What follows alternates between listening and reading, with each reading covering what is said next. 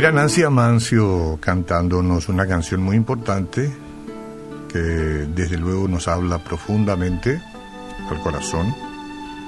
Dios permite que pasemos por el fuego, ¿no?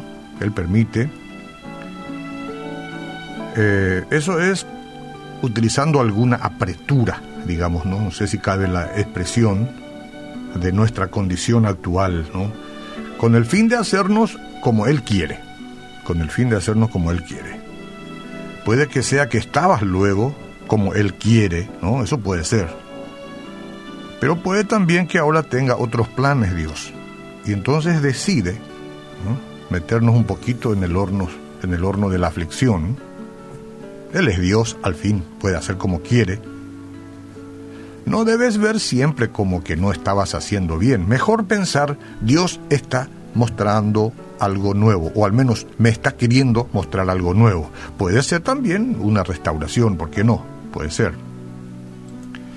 Dice la Biblia en Santiago capítulo 1, 2 al 4, Hermanos míos, tened por sumo gozo cuando os halléis en diversas pruebas, sabiendo que la prueba de vuestra fe produce paciencia, mas tenga la paciencia su obra completa para que seáis perfectos y cabales, sin que os falte nada. El desánimo es un tema hoy y es muy importante que tratemos de meditar en ello, porque el desánimo es una de las armas más efectivas que el diablo usa te descuidas y el desánimo penetra en tu corazón, ¿no? Y, Dios no tira una lanza así.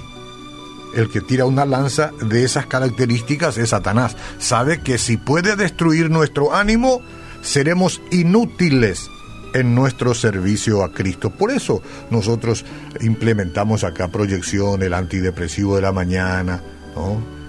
Por eso le decimos el antidepresivo y, bueno, este, el equilibrio y todo eso, porque nosotros tenemos que ir en contra de todo desánimo y en el nombre de Jesús. Hay una espiral descendente creada como una fuerza destructora y se llama desánimo. Una señal de desánimo es una mente dividida este desenfoque básico afecta todos los aspectos de la vida y cada decisión. No importa lo que usted haga, siente como si una nube oscura estuviera cubriendo su mente, ¿verdad? El desánimo, señora, señor, lleva también a este juego de la culpa, la culpa. En el que sentimos una profunda necesidad interior de acusar a los demás. Usted quizás quiera culpar a Dios porque ha permitido que le ocurran circunstancias dolorosas, y yo no voy a citar cuántas circunstancias dolorosas este, pudiera haber eh, en su experiencia o en, o en la experiencia de la gente. O se puede culpar a otros por la manera como le tratan. Pero este es un mundo de maltrato. Si alguien te trata bien es una novedad. Se espera que en los círculos donde opera el amor de Cristo, bueno, las cosas sean diferentes. De cualquier manera, a veces tampoco ocurre así. Quizás usted mismo se sienta culpable por las malas decisiones o los errores cometidos en el pasado, pero culpar a otros no, sirve de nada. Yo ya intenté y nunca me sirvió. tratar de descargar la responsabilidad en los demás por los problemas que hay en nuestra vida jamás ha servido de nada. Pero pareciera que es un es arma que creemos que resulta porque el diablo nos pasa el arma. Desanímate, quéjate, culpa a todo el mundo. ¿Ah? La ira justamente, la ira es una de esas señales común de que alguien está desanimado. Siempre está airado, no airoso, airado. Cuando esto está ocurriendo, el disgusto puede desarrollar un espíritu de venganza. También es el arma que el diablo te pasa. Dale con este, venganza. Y finalmente, bueno, hay gente que se desquita, ¿no? Ahora, si usted permite que la ira crezca, esa misma ira se va a convertir fácilmente en depresión. Su ira se va a convertir en depresión. No hay forma de escapar de ese estado.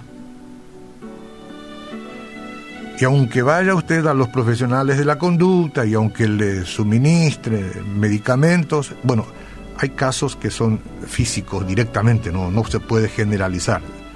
No se puede decir que todo el tema que lleva a la depresión tenga que ver con cuestiones como la que estoy refiriendo, pero en su gran mayoría, ¿sí? ¿Se entiende? En su gran mayoría. No permita que crezca y que se convierta en depresión su ira.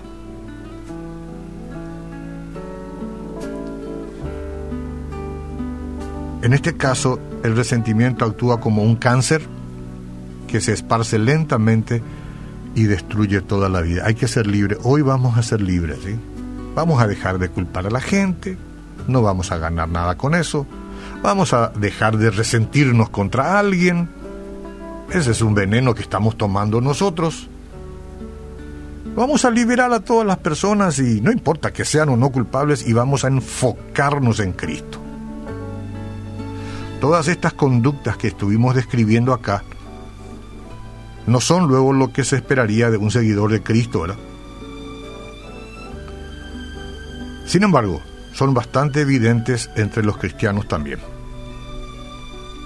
Vamos a pedirle entonces al Señor, a nuestro Padre Celestial, que escudriñe nuestro corazón. ¿Vale?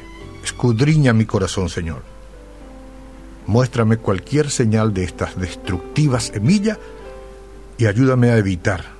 Extrae de mí, quítamelo. Todo desánimo. En tu nombre, Jesús. Amén.